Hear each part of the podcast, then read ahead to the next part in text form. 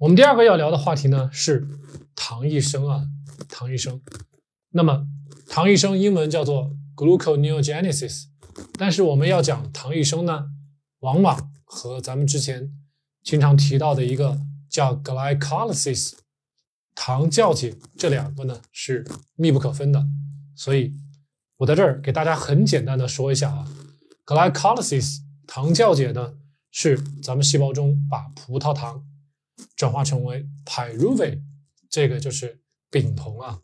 也是葡萄糖转化成丙酮的这么一个过程，叫做 glycolysis。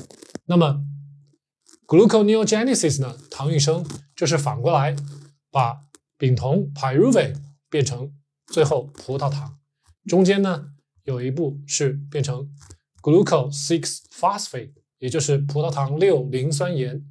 那么在我们大多数人体细胞啊，除了肝脏还有咱们的肾脏以外，其他的大多数细胞。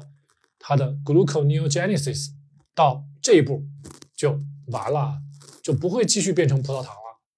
只有在咱们的肝脏还有肾脏，肾脏呢也是很小的一个程度，主要是在肝脏。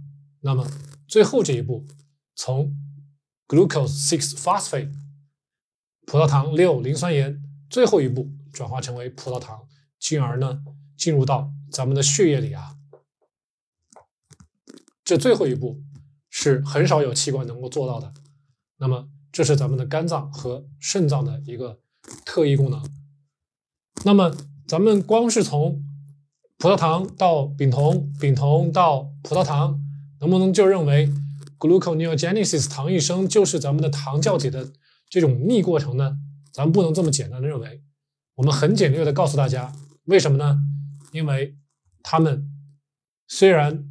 看起来很简单啊，但是中间有很多的步骤。然后呢，很多步骤中，他们所要用到的这个 enzymes，也就是催化酶，催化酶不一样啊，他们所需要的环境条件也不一样。等会儿我们下面详细给大家说。那么，首先是催化酶 enzymes 不一样，再一个呢，能量对能量的需求也不一样。也就是说，在咱们糖酵解，也就是 glycolysis 这个过程中呢，我们葡萄糖转化成为丙酮这个过程呢是放出能量的，放出 ATP 的。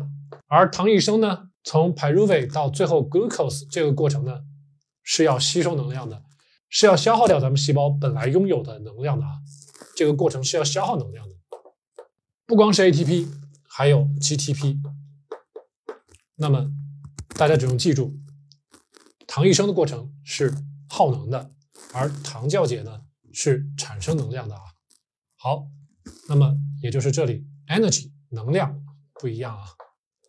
所以呢，这两个过程虽然咱们把它放到一起是便于大家理解，但是这两个过程不是在一个环境中可以随时相互可逆的这样一个过程啊。那么他们俩是一个此消彼长的关系。如果糖酵解比较充分，那么糖异生就被抑制。